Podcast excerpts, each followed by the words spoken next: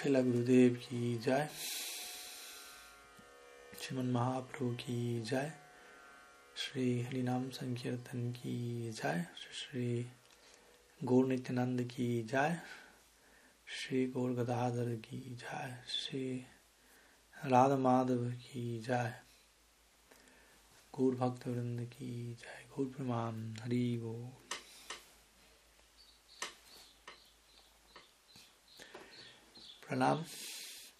Desde Polonia. Muy buenos días a todos. Y nuevamente nos encontramos con un nuevo ciclo de Istagosti, intentando uh, incrementar nuestro apego por Sri Hari a través de su manifestación no diferente en la forma de Sri Hari Kata. ¿Mm? Nuestra concepción Gaudiya nos presenta este tipo de, de absolutos supremamente generosos, en donde el nombre de Krishna no es diferente de Krishna, o si es diferente lo es en el sentido de que es una forma aún más misericordiosa de él. La forma de Sri Murti no es diferente de Sri Hari.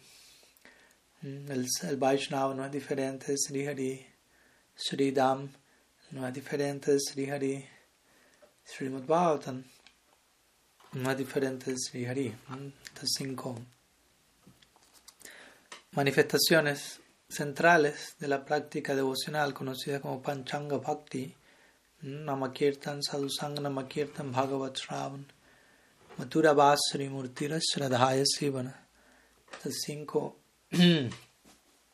expresiones, angas, eh, principales de la vida devocional, todas ellas pueden ser tranquilamente vistas como absolutas en el sentido no diferentes de Sri Hari, no diferentes del objeto de nuestra adoración última. Por lo tanto, lo que voy con todo esto es somos supremamente afortunados de poder ser partes de, de una tradición en donde se nos entregan prácticas tan poderosas, extensiones del mismo Supremo, del mismo Ser Supremo, quien adopta estas diferentes formas para que a través de ellas podamos llegar a Él y sigamos ocupándonos en esos mismos angas devocionales a perpetuidad. Entonces hoy nos encontramos de alguna manera ejercitando esta, esta concepción, teniendo una experiencia directa de, de cómo y qué tanto podemos mantenernos ocupados en Harikata, Shravan, Kirtanam, Vishnu Smaranam, etc. Como algo que anhelamos poder eh, no solo mantener, sino extender y, y, y, profundizar en la eternidad. Así que este no, Istagosti en otras palabras no es un, un, un puente hacia un destino en donde ya no existe Istagosti, sino que todo Istagosti que podamos tener aquí, en esta etapa, no es más que un, un anticipo, un, vislumbre del, de los tipos de Istagosti que, que van a acontecer eternamente en Golok, en el marco de incrementar nuestra disposición de servicio, siendo que no hay límites para ellos. En un sentido, todo va a ser Istagosti allí, todo va a ser intercambio oral, verbal, auditivo, eh, en, términos del objeto de nuestro afecto y de incrementar nuestra atracción en esa dirección. Así que somos muy afortunados por ello. Y bueno, vamos a comenzar con, con algunas de las preguntas que ya han sido enviadas aquí. Una pregunta que ha sido enviada por privado por, la que voy por lo que voy a comenzar con ella, ya que fue, la, fue enviada primera vez, primeramente antes que las otras que han sido compartidas aquí. Es una pregunta enviada por Mahatma Prabhu y los devotos de, del sur de Chile. Es un tanto extensa como para eh, ponerla aquí como texto, ya que me ha sido enviada por mail. La voy a leer, dice así.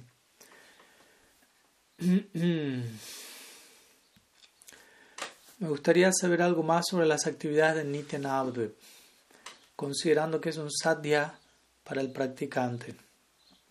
Puede que no haya entendido bien, y es por eso que me gustaría si puede ayudarme a entender mejor la dinámica de Nitya Navadvip. Pregunto esto ya que, las ya que si las dinámicas de Nitya Navadvip son realizar Sankirtan y realizar prácticas espirituales, eso significaría que la duración está proyectada a Golok. Entonces, algunas palabras sobre Nitya Navadvip, sobre la dinámica de Nitya Navadvip. Hace un tiempo atrás, y en ese caso lo, lo, lo comparto como una recomendación para mayor detalle, eh, realizamos un estudio, una serie de, clases unos años atrás en relación a, al Astaka Lila de Sriman Mahaprabhu en Golok Navadvip. Entonces, ¿cuál es la dinámica diaria de Sri Gaur Sundar en Nitya Navadvip? Y obviamente en el marco de ello, ¿cuáles son las oportunidades de servicio para nosotros? Entonces, recomendaría eso como para un ahondamiento más detallado de, de Nitya Navadvip. ¿Qué, qué, ocurre allí? Pero sí, es un satya. Es importante concebir, entender que el Gor, Lila para nosotros, en nuestra Gaudiya Sampradaya, Gor Lila no es un mero puente hacia Vrindavan, no es solamente un medio para transportarnos hacia el Krishna Lila, que es en sí sadhya o meta alcanzar, sino que Gor Lila es sadhana, pero es sadhya al mismo tiempo. En otras palabras, a través de nuestra práctica, nuestra etapa como sadhakas, estamos participando en el Gaur Lila, en el Sankirtan Lila de, de Sri Sachinandan Gaur Hari, en contacto con Sri Parampara. Y al mismo tiempo el resultado, el fruto final, prayojan, de dicha ocupación, para aquellos que tienen dicha inclinación y afinidad, como lo ha explicado Thakur Bhaktivinoda y otros, otras personalidades, es uno puede desarrollar una identidad eterna en el Krishna Lila, pero uno puede desarrollar una identidad eterna en el Gaur Lila en simultáneo. Y cuando decimos este tipo de cosas es muy importante, y esto va más allá de las palabras, tendremos que que terminar de comprender esto entrando allí, teniendo realizaciones profundas al respecto. Krishna Lila y Gaur Lila no son dos lilas diferentes. Nitya Golok Navadvip, Golok Vrindavan no son dos dhams diferentes. Estamos hablando de un mismo lila, así como Mahaprabhu no es diferente de Krishna mismo, pero es Krishna en, un, en una disposición emocional específica. Radha Bhava Dyuti Subalitam Nomi Krishna Sarupam. Entonces Sri Chaitanya Dev es Mahaprabhu, es Krishna mismo, pero saboreando Radha Bhav y viéndose ornamentado, acompañado por el, uh, el brillo de Shirada, la tez de Shirada y el Bhava o el humor interno de ella. Pero es Krishna mismo. Entonces, así como Krishna no es diferente de Gaur, Gaur Krishna, Vrindavan no es diferente de Navadvip, de hecho, establecer verlos como diferentes es uno de los diez tipos de nam, dham, perdón, dham aparad. ¿Mm? Y por ende, la idea es la dinámica eterna de Nityanavadip, en un sentido, va mano a mano con la dinámica eterna en Golok Vrindavan. Obviamente, cuando estudiamos los detalles vamos a ver que hay ciertas diferencias simplemente en el marco de cómo dicho lila se manifiesta. De vuelta, Gaur Lila es una extensión del Krishna Lila. Es el mismo Krishna Lila, pero desde otra perspectiva, de una posición en donde Krishna anhela como Mahaprabhu tener realizar ciertos experimentos. Como, como gusto de describirlo, Gaur Lila es como un laboratorio, en donde Krishna perpetuamente se encuentra abocado a explorar los ilimitados límites del, del corazón de Sri Radha. Entonces es una, una, una extensión del Krishna Lila, en donde Krishna puede experimentar algo que en Brindavan no es posible, básicamente. Entonces, es un, a veces se conoce como Gupta Brindavan, o el Brindavan oculto. Entonces, remarco esto una y otra vez para no crear en nuestra mente una dualidad, una dicotomía, Gaur Lila, Krishna Lila, Golok Navadvip, Golok Brindavan, como dos cosas diferentes, o, una identidad en un lila, una identidad en otro, como dos personas separadas, etcétera. Entonces, cuando estudiamos la dinámica de Nitya no vamos ahora a entrar en detalle aquí con qué es lo que ocurre en cada uno de los ocho periodos del día sería demasiado, por eso derivo un estudio más detallado en la dirección de, de esta serie de clases que dimos algunos años atrás. Pero vamos a ver que sí, que en la forma de Harinam Sankirtan, Mahaprabhu continuamente se encuentra ahondando en la experiencia de Radha Bhav. Básicamente, si queremos resumir, resumiendo la dinámica de Nityananda a algo en particular, es allí vamos a encontrar a Sri Krishna en la forma de Mahaprabhu, saboreando Radha y esa experiencia de Radha que nunca termina de saborearse, principalmente Mahaprabhu la, la experimenta a través de en el marco del Sankirtan. Generalmente se escribe Swarup Damodar Goswami invocando diferentes tipos de Kirtan, Lila Kirtan, Guna Kirtan, Rupa Kirtan, Nama Kirtan, de acuerdo al, al, momento específico del día e, e, identificando en el humor en el cual como Mahaprabhu en Radha Bhav está empatizando, identificándose con, con lo que está aconteciendo en Braj y se invoca un Kirtan en particular, Mahaprabhu se adentra en esa experiencia específica de Radha y todos los demás asociados de Mahaprabhu en sus correspondientes swarups o identidades entran en, la experiencia del Braja Lila, estando en el lado de Lila, recordemos. Diferentes pero no diferentes al mismo tiempo.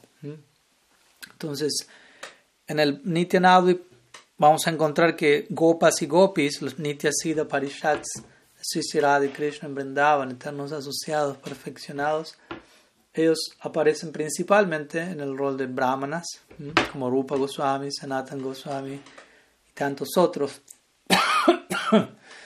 y se comportan como sadhakas, como practicantes, obviamente como sadhakas perfeccionados, como mi Guru Maharaj gusta decir. Por lo tanto, cualquier cosa que, que, que el Shastra dice que podría acontecer al cantar Srinam, al adorar a Srimurti, etc., todo ello ocurre de manera inmediata en Nityanadu, conocido también como Saka Siddha la tierra en donde Siddhas, los seres perfectos, eh, se ocupan como sadhakas, cantando Srinam, adorando la edad, honrando prasad, lo que uno hace como sadhaka aquí, obviamente ellos lo hacen siendo siddhas. Pero nuevamente esto marca esta idea, aquello que estamos haciendo en el momento actual nosotros como sadhakas, eh, se nos invita a poder seguir realizando todo ello por siempre, en el marco de Sadhya, en el marco de la, de la meta última alcanzada. Entonces, en, otras palabras, en este mismo momento tenemos la oportunidad de hacer todo aquello que nos proyectamos a seguir haciendo por la eternidad.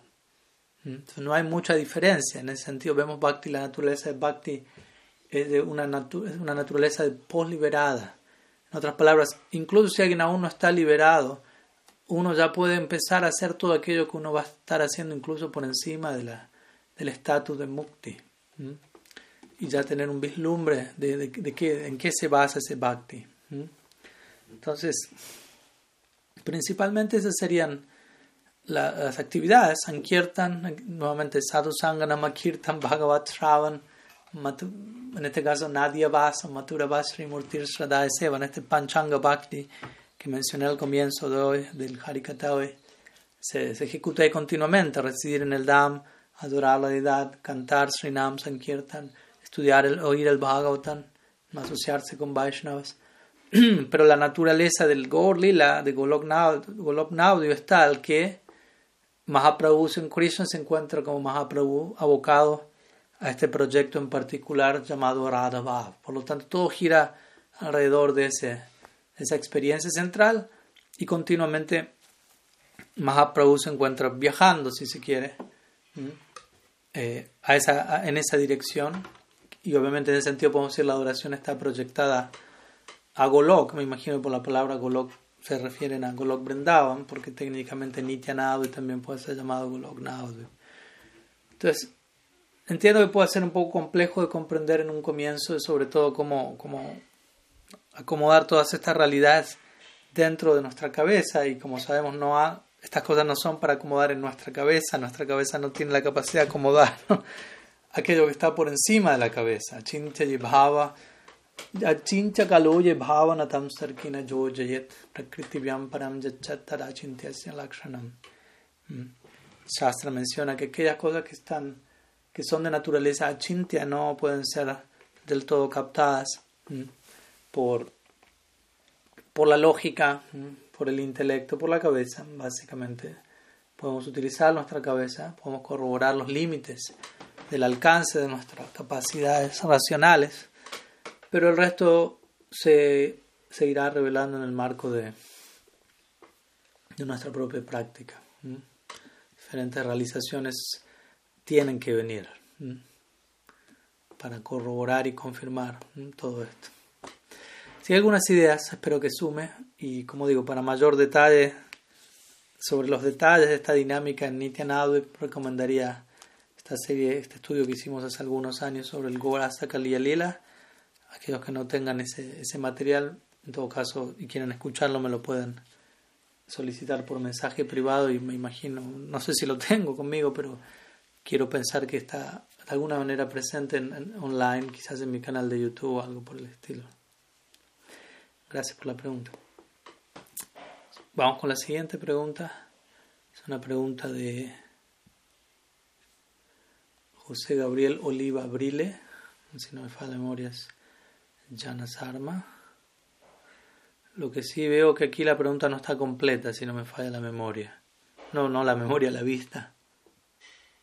Por lo que más bien voy a retirar la pregunta y le voy a pedir a Janas Arma que por favor envíe la pregunta completa o la segunda parte de la pregunta, ya que solamente llega hasta la palabra entonces y luego ya no sé, y ahí parece que empieza la pregunta o parte de la pregunta. Voy a seguir con otra pregunta y en todo caso abordamos esta pregunta luego.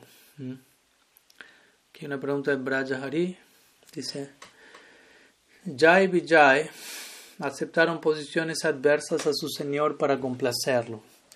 Así sus fechorías como Ravan, Kashipu, etc., pueden ser vistas como parte de su servicio. Los actos malvados de las jivas condicionadas pueden vincularse a la ignorancia y esta a su vez a Maya Shakti, devota del Señor. Madhurya Kadambini advierte al sadhaka de no imitar a Jai Vijay. Pero, ¿hay espacio para el mal dentro de los movimientos zigzagueantes del amor? ¿Qué tan malo es ser malo? Hmm. Pues Estrictamente hablando, no, no hay espacio para el mal dentro de los movimientos del amor, ya que, de vuelta, son, todas estas son palabras, qué idea tiene cada uno de nosotros por, por cada una de estas ideas, mal, amor, etc. Pero básicamente una palabra anula a la otra. Si yo estoy hablando en términos de amor, amor significa estoy completamente dedicado, identificado con servir placenteramente al objeto de mi afecto, ¿no? con una intención favorable, positiva. Esa es la, misma, definición misma que Sri Rupa Goswami entrega del tipo de bhakti al cual aspiramos a ocuparnos. Anukulena Silanam Bhakti Está principalmente caracterizado por una eh, constante preocupación de dedicarnos de forma favorable, gustosa para el placer del objeto de nuestro afecto. Entonces, ¿qué lugar hay para el concepto de mal allí? Entonces, más bien deberíamos decir que cuando, yendo por un momento al ejemplo de Jai Vijay, cuando alguna de estos grandes sirvientes eternos de Bhagavan, como Jai Vijay, portero de Vaikunta, se comportan de una manera aparentemente mala o adversa o desfavorable, hay un trasfondo específico que debemos conocer en ese caso. Y no podemos, como dice Shivi no hemos de imitar a Jai Imitar significa reproduzco lo que el otro hace sin entender la intención de trasfondo, sin, conocer el contexto de lo que está ocurriendo. Y obviamente el contexto en el marco de Jai Vijay, como sabemos, en Bhagavan desea saborear Virarasa el humor de, de, combate, si se quiere. Pero en Vaikunta no hay nadie que esté dispuesto a, ofrecerse en ese servicio a él, en, la, dinámica de Vaikunta. La atmósfera misma de Vaikunta no permite la experiencia de Virarasa. Nadie pelea con nadie. ¿no? La palabra Vaikunta, justamente, entre otras cosas, significa sin ansiedad, sin conflicto, sin pelea, sin Virarasa. pero al mismo tiempo Bhagavan no, no deriva raza de nadie aparte de, sus devotos. Por lo tanto, si él desea experimentar vira raza, esto ha de acontecer en conexión con sus bhaktas. Obviamente en Vrindavan podemos hablar de Sri Krishna experimentando vira raza con los gopas luchando, etc. Pero aquí estamos hablando de Narayana en Vaikuntha. Allí no hay gopas, allí no hay sakya rasa. ¿Mm? Um, por lo que algún arreglo debe, debe, debe, acontecer y como sabemos Jai y Vijay se ofrecen a, a, facilitar, a ser facilitadores de esa experiencia para su amo y señor. Y desde allí se, se despliega, se genera toda esta dinámica donde los Kumaras aparecen en escena, maldicen a Jai Vijay a caer entre comillas de Vaikunta y ellos eh, obtienen tres nacimientos sucesivos como asuras y, le otorgan a Bhagavan en tres descensos diferentes la, oportunidad de saborear esta vida rasa.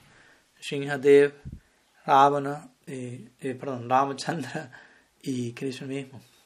La forma de Hiranyaksha, Hiranyakashipu, bueno, Balahadeva aparece allí también. Luego en la forma de Ravana y Kumbhakarna, y luego en la forma de Dantavakra y Supal. Y si queremos, sumamos un bonus track en con Jaga y Madai. Por momentos se menciona que, que, que Jai Vijay aparecen en el Gorlila sin querer, por no, no queriendo perder la oportunidad de, de un poco más de raza allí. Entonces, el punto es ese, ¿no? Una, una cosa es alguien como Jai Vijay, Nitya Parishats de Bhagavan, obrando con la intención de dar placer y esa intención de dar placer tomando una forma única y particular. Y otra cosa es uno como Bada Jiva, ¿no? Nitya Siddha, imitando ello o pensando que, que la, la, actividad maligna que pueda emanar del alma condicionada es, es, exactamente lo mismo. Cuando estamos hablando de dos agencias diametralmente opuestas, ¿no? La primera, la de Swarup Shakti, la segunda Maya Shakti, ¿no? Una no, no toca la otra, por decirlo así, tal como el agua y el aceite. Entonces, el amor se mueve de manera zigzagueante de por sí, pero cuando se dice ello no significa que, que cualquier cosa puede pasar. Que el amor sea impredecible y que ilimitadas posibilidades estén allí no quiere decir que cualquier cosa va a pasar. Existe cierto, cierto parámetro, cierto perímetro dentro del cual el amor se mueve, el cual es ilimitado. Dentro de ese movimiento hay ilimitadas posibilidades, pero uno en el marco de de cierto criterio, ¿no? cierto cuidado de no incurrir en raza, vas, de mezcla inapropiada de velocidades. Mahaprabhu siempre era protegido de, de, todo potencial raza, vas por su del Goswami, quien solía leer cualquier presentación que se le hacía Mahaprabhu, dramática, poética, etc., y detectar que no hubiese apacidanta, rasa, vas, etc. Entonces, ese lugar, ¿no? Que el amor sea zigzagueante, ¿no? Bhakti Yoga Paribhavita Haritzaro Asi Srutrekshita Patina Nunata Pumsam Sruta Ikshita. ¿no? Este verso del Bhaktan del canto 3, Brahma ahora diciendo Yat Yat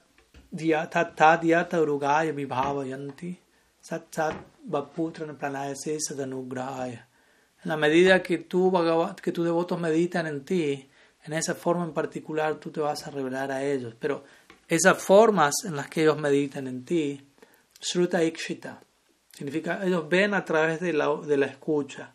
En otras palabras, a través del Shruti o del Shastra, uno ve. En otras palabras, uno concibe las diferentes ilimitadas posibilidades en términos de adorar a Bhagavan.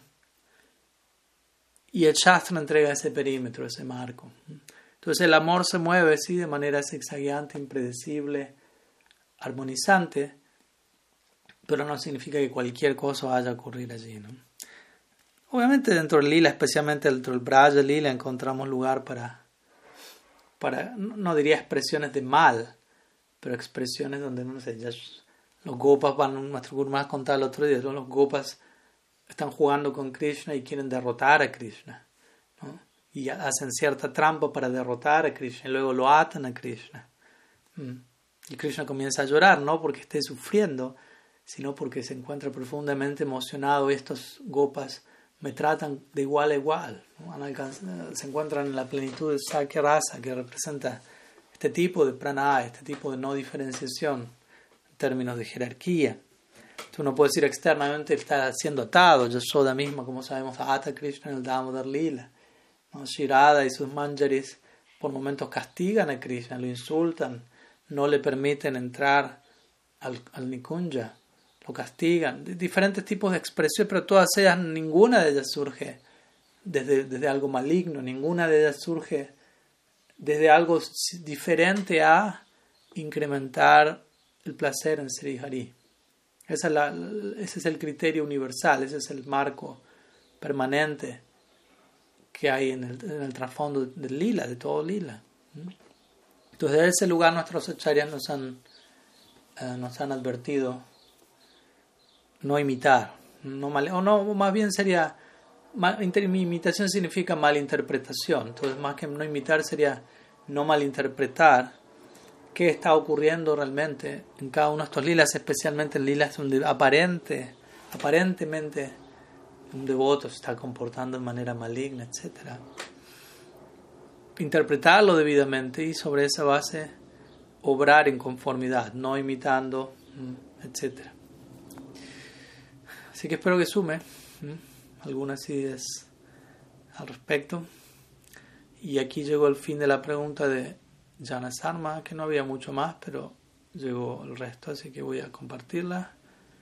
Dice así. En el Génesis de la Biblia, en la metáfora del fruto del árbol del bien y el mal, parece, o así lo entiendo, que hay una lección como jivas para ser conocedores de la dicha realidad. ¿Cómo se entiende esta supuesta lección o deseo de las jivas a ser eternamente condicionados a través del lente del Gaudía Vaishnavismo? En el, y en el caso de que sea nuestro deseo de disfrutar separado de Krishna el que nos condicione eternamente, esto evidencia la, esto evidencia la ausencia del prema en nosotros.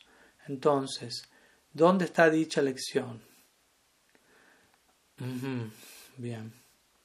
Pues, por empezar, yo diría, sí, entiendo que en la Biblia se diga algo, pero que algo se diga en la Biblia o en otras escrituras diferentes a nuestra tradición, no significa que que nosotros tomamos todas estas escrituras con el mismo nivel de autoridad, por decirlo así. Esto hasta un punto podemos citar algo de la Biblia y tratar de, de preguntarnos cómo es que, que el Bhagavatam, por dar un ejemplo, explica eso.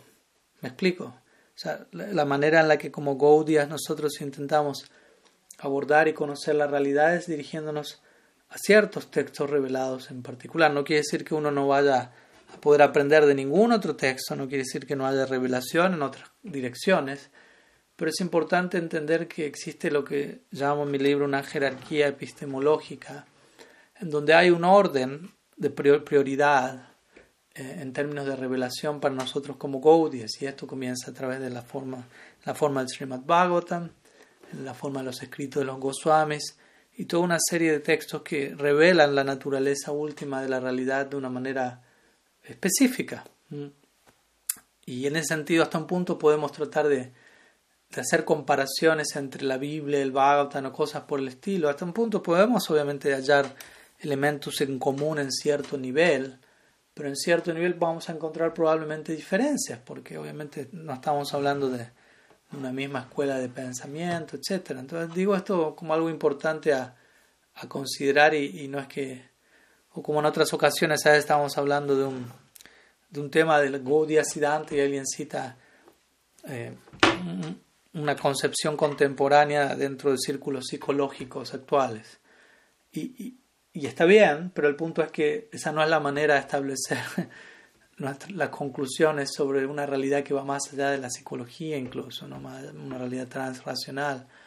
Entonces podemos citar otras escrituras, otros textos, pero a la hora de determinar de determinar, a la hora de determinar la naturaleza de la realidad última, especialmente desde nuestra realidad última en términos de Vrindavan, Navdev, Krishna Mahaprabhu, etc. Con todo respeto, pero la Biblia, el Corán, etc. son escrituras que no, no dicen demasiado al respecto, que no dan una no, no brindan tanta información en esa dirección. Entonces, eso como en un comienzo. Y como digo, la, la, Biblia también es un texto, no, no vamos a entrar en ese detalle, pero es un texto que habla con mucha simbología, que está sujeto a diferentes tipos de interpretaciones, no, no posee un parán pará, por lo tanto también hay ciertos elementos que han sido eh, modificados con el tiempo. Y, de vuelta hay simbología, mucha simbología que hay que saber cómo entender. ¿no? La Biblia presenta esta noción de, de, la caída del paraíso, del pecado original, y, con el desarrollo de la iglesia. Estos son conceptos que, que muchas veces no estaban en el comienzo del cristianismo y que luego se fueron eh, enfatizando más y más en una línea o en otra, etc. Entonces, en términos de la elección, como digo, quizá la, digámoslo así, la Biblia, si tenemos una lectura literal, no podría interpretar, ok, de acuerdo a la Biblia, eh, en, uno, en un momento Adán y Eva estaban en el paraíso y estaba todo en orden, pero se les dio la opción de probar, etcétera, ¿no? y, y, a través de ese prueba, de, probar, de, conocer, ¿no? la serpiente aparece una serpiente en escena, como sabemos, y mucho de todo ello representa esta idea de querer explorar y conocer, abandonar un cierto estado de, inocencia y entrar en el mundo del, cálculo. Entonces, y cae, uno cae del paraíso. Entonces, pero el punto es que en nuestra doctrina Gaudia no existe esa, esa idea, aunque algunos eh, practicantes la, la, mantengan o aunque algunos de nuestros acharyas hayan por momentos se hayan expresado en esos términos tratando de, de abordar las sensibilidades cristianas que muchos de los seguidores tenían en esos primeros momentos, como Prabhupada por momentos mencionando que el alma cae de Vaikunta básicamente. Obviamente también diciendo lo opuesto en muchas ocasiones. Pero la siddhanta de nuestra escuela no es tanto que alguien cae del paraíso y que uno eligió en algún momento, sino el concepto de nitya vada, que significa eh, no hay elección. O sea, no hay elección en qué sentido. Hay elección en donde estamos ahora, pero no es que elegimos en un momento, en un primer momento, una cosa y no otra. En ese sentido no hay elección. Hay elección en el sentido que podemos, desde siempre hemos tenido la chance de elegir algo más. Y como digo, es un, concepto difícil de entender porque anadi karma significa nos encontramos condicionados por la energía ilusoria de tiempo sin inicio. Traten de acomodar la idea de tiempo sin inicio. Generalmente nuestra mente intenta establecer un comienzo a todo. Pero como Baladev Vidyabhushan, Vishwanath Chakravarti dirían, Tatasta Shakti no tiene inicio, el alma no tiene inicio, la, existencia del alma no tiene inicio, la existencia de Maya Shakti no tiene inicio, no tiene un comienzo y por lo tanto la interacción entre ambos, Maya Shakti y Tatasta Shakti, no tiene inicio porque ambos no tienen inicio.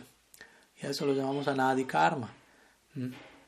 Entonces, sé que esto es un punto difícil de entender y varias veces los devotos me preguntan de esto yo explico y luego un tiempo vuelven a hacer la misma pregunta, lo cual muestra que no entendieron el punto, porque no es un tema tan sencillo de comprender. Y una y otra vez volvemos a esta idea de, de un primer momento, de una elección, eh, etcétera, etcétera, etcétera. ¿Mm?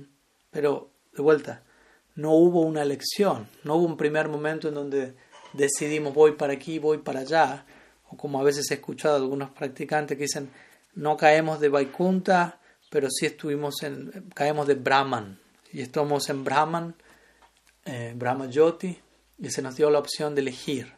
Primeramente eso no, no se encuentra en ninguna parte del Shastra, pero incluso si uno quisiera entretener esa idea, la idea es, si uno estuvo en Brahma Jyoti desde siempre, y súbitamente uno tiene la oportunidad de elegir entre Maya Shakti y Golok Vrindavan, por dar un ejemplo, ¿Cuál es el, o sea, de qué sirve, cuál es el valor de esa elección si uno no tiene ninguna experiencia previa de ninguna de esas dos posibilidades? ¿De qué sirve elegir algo de lo cual no tengo experiencia alguna? Como que uno le diga a un niño de, de tres meses, ¿qué prefieres, China o Singapur? El niño no tiene idea qué es, qué es una cosa ni la otra, no sabe ni siquiera si son países o, o comidas. Entonces, ¿de qué sirve una elección en la cual no hay, no hay debida información al respecto? ¿Me explico? Entonces, en ese sentido, desde tiempo sin inicio, Bhadajivas, Nitya Bhadajivas, nos encontramos eh, bajo la influencia de Maya Shakti, pero desde tiempo sin inicio se nos ofrece la oportunidad de, escoger Bhakti. No es que esa opción no se encuentra. Entonces es importante mantener las dos cosas en mente. Aunque uno desde tiempo sin inicio se haya mantenido escogiendo uh, Maya Shakti, no quiere decir que Bhakti Shakti no se encuentra presente, siempre se encuentra presente en, el mundo. ¿no? Hace algunos meses atrás estuvo esa, pregunta, ¿no? Bhakti está presente en todo momento, en todo, toda época, disponible. Y sí, obviamente sí. Entonces, el punto es, desde siempre estuvimos condicionados y desde siempre tuvimos la oportunidad de dejar de estarlo. Por X razón no hemos elegido eso en una medida u en otra y en este caso estamos recibiendo esa oportunidad. Así que básicamente la conclusión es tratar de, de tomar debida ventaja de esa oportunidad que se extiende a nosotros. Bien, seguimos hay una pregunta de Shashi Kala Das. Dice así. ¿Cómo armonizar los sentimientos de separación del Supremo que nos motivan a avanzar y practicar para algún día concretar esa unión? Y la alegría de ver sus potencias y misericordia en cada lugar y circunstancia y mantenerse ecuánime a la alegría por contemplarlo cerca a través de todo, de todo que nos gratifica.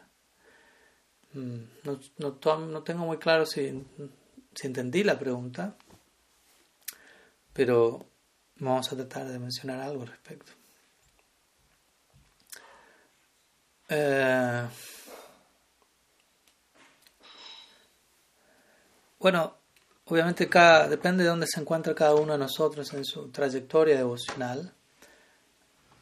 Pero en un comienzo, aquí se habla de sentimiento de separación del Supremo. En un comienzo no hay sentimiento de separación del Supremo.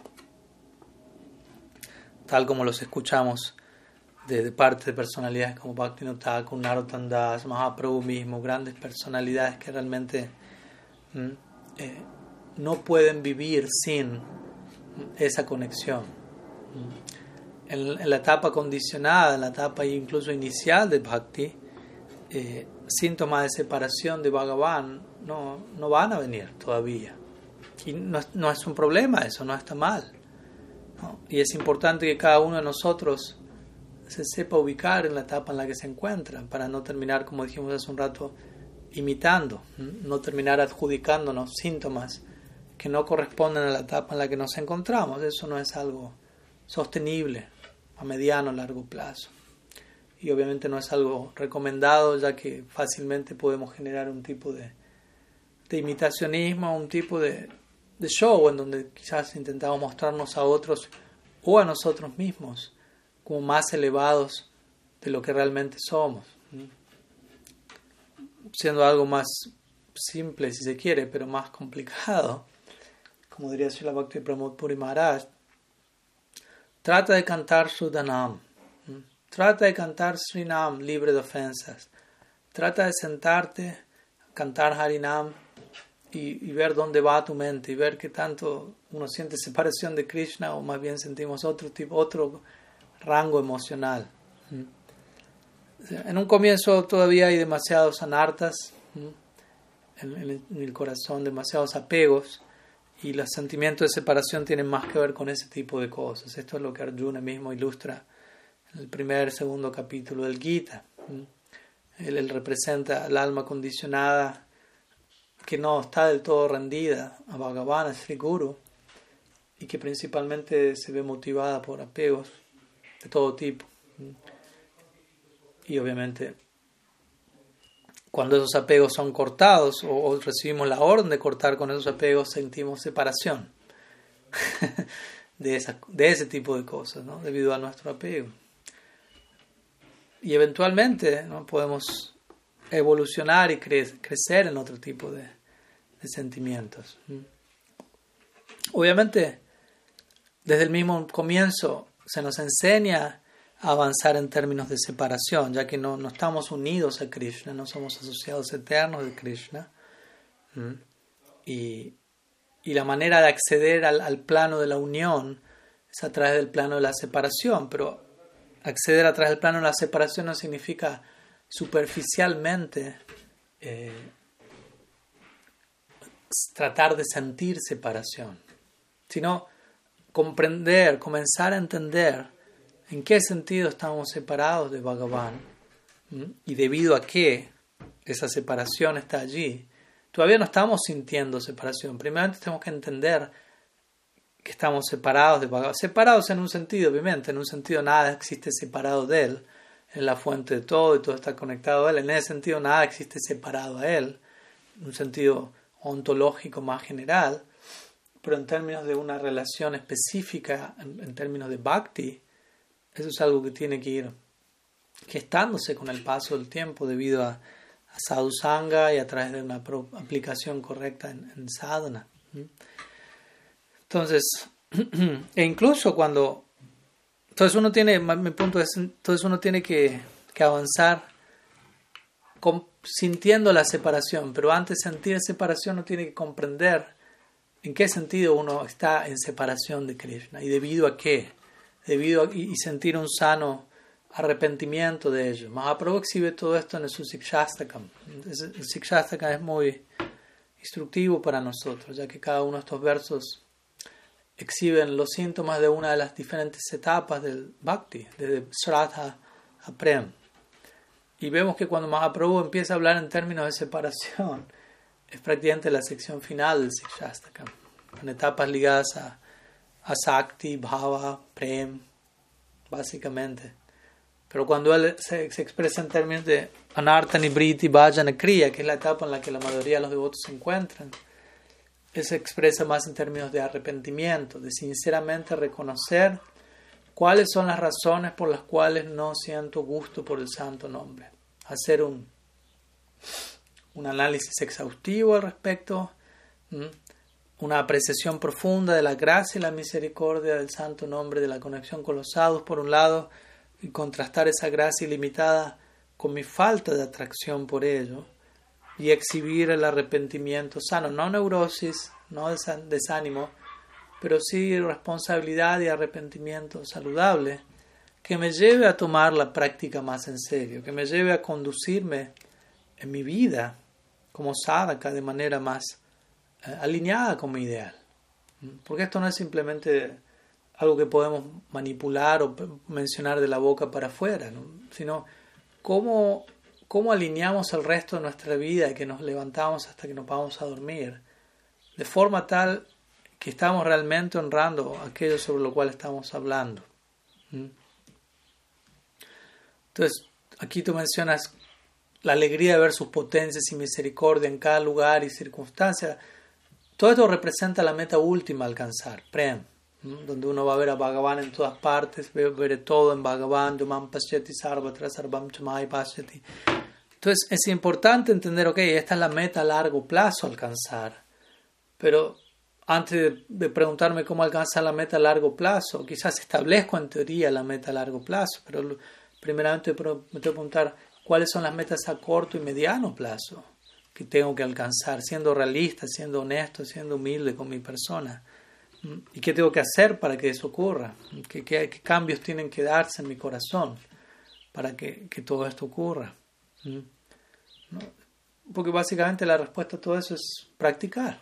La respuesta a muchas de estas preguntas es sadhana. Consagrarnos al sadhana todos los días con mayor seriedad, con mayor profundidad. Habrá días y días. Pues no hay ninguna fórmula mágica. O sea, o sí la hay, pero para que dicha fórmula muestre toda su magia, nosotros tenemos también que, que consagrarnos, que dedicarnos. Y, y ello no va a ser fácil, eso va a requerir dedicación, fuerza. Uno tiene que volverse como un devoto decía hace unos días, un, guerrero, ¿no? En un sentido el devoto de volverse un brahmana, en un sentido el devoto es un sudra, porque el sudra es la, no como algo malo, aquella clase que sirve a todos los demás.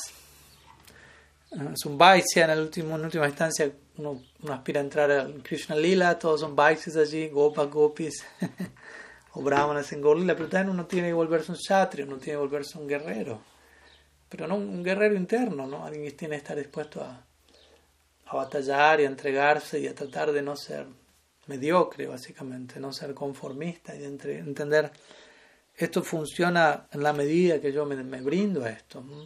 Si Allí es cuando la, ansiedad de Arjuna se disipa, cuando él se entrega a Krishna como discípulo, le dice, soy un alma entregada a ti, por favor instruyeme.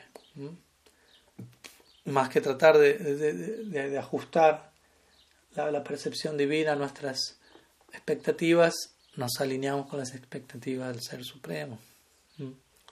Todo eso nos va a dar madurez, pureza de corazón, eh, ecuanimidad. Necesitamos pasar, ser puestos a prueba, ¿no? Esto no es algo que se da en un fin de semana, en un par de años.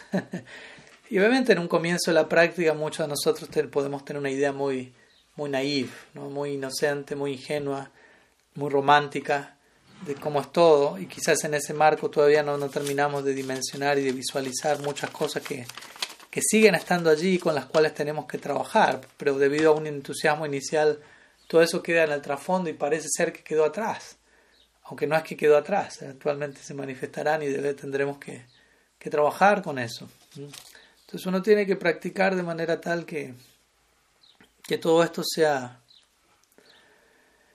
que todo esto sea sostenible con realismo sobre nuestras necesidades como seres humanos, manteniendo nuestra salud física, psicológica en, balance, al mismo tiempo estando debidamente ocupados, entablando, entablando compromisos voluntarios, no forzados, pero elegir, entregarnos de manera voluntaria y, ser responsables con, con, con, las personas que, nos, que son nuestros conectores, por decirlo así, nuestros puentes hacia Krishna.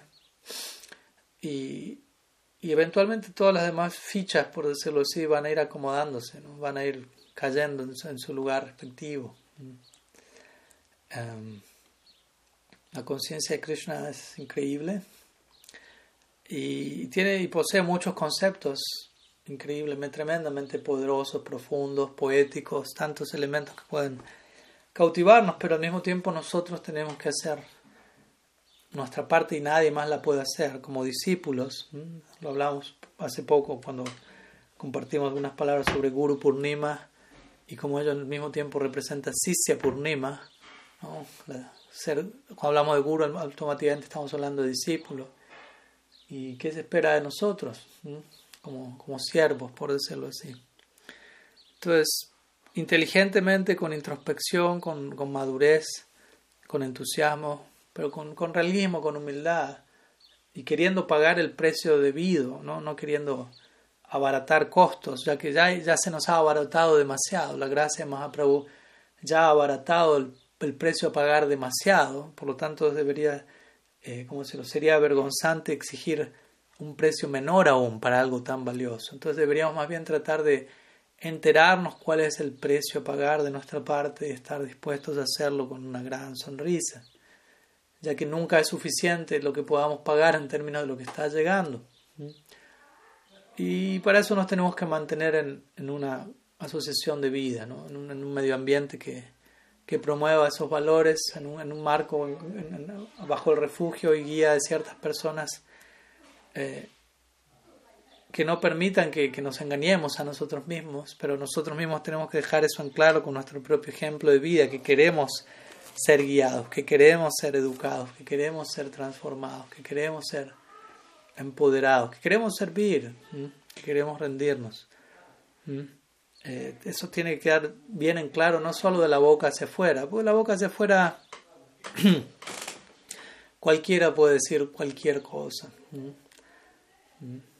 Es, muy fácil sentarme como lo, hago yo aquí una vez por semana o, varias veces por día, dependiendo el día, y abrir la boca y hablar, y decir esto y decir aquello, hablar. En un sentido es relativamente fácil. Obviamente quizá uno tenga que conocer algunas cosas, estudiar, saber qué decir, pero, pero en un sentido sigue siendo algo comparativamente fácil. Una cosa es sentarse a hablar, otra cosa es sentarse a practicar lo que uno acerca, aquello acerca de lo cual uno habla. Eso no es tan fácil. Uno puede estar diciendo muchas cosas al mundo, a otros, y convenciéndose uno, convenciendo a otros, pero la, la, verdad y la realidad es cuando uno se sienta a cantar el santo nombre, por decirlo así, ¿qué pasa con uno dentro? ¿no? ¿Dónde uno está? ¿Dónde está la mente de uno, los deseos de uno, mm, los sentimientos, las emociones de uno? ¿Dónde está uno? No para uno, de vuelta, desanimarse, no para uno querer la realidad, Satyam Param Dimahi, el Bhagavatam menciona, nosotros simplemente estamos preocupados, interesados en la verdad, en la verdad última y en meditar en todo aquello que es real, cierto, no queremos lo opuesto a ello, eso se conoce como Asat Sangha, Asat Sangha Tyag y Vaishnavachar. Y la característica que define un Vaishnava es renunciar a ese tipo de, de compañía o renunciar a ese tipo de, procesos mentales en donde uno mismo puede estar dándose esa compañía en donde se promueve algo que no es real. Así que algunas ideas sobre el tema, espero que sumen. Y bueno, hasta aquí llegamos hoy, no hay más preguntas y ya estamos más o menos llegando, cerrando con tiempo, em, cerrando el tiempo y mañana estoy viajando, así que tengo que preparar algunas cosas. Pero la semana que viene estaremos encontrándonos nuevamente, ya no en Polonia, estaré en Suiza y esperemos que la conexión nos acompañe para un nuevo ciclo de Istagoste. Srila Gurudev ki jai, Sriman Mahaprabhu ki jai, Sri Harinam Sankirtan ki jai, Sri Sri Gaur Nityananda ki jai, Sri Sri Gaur Gadadhar ki jai, Sri Radha Madhava ki jai, Gaur Bhakta Vrinda ki jai, Gaur Preman, Hari Hari Bol.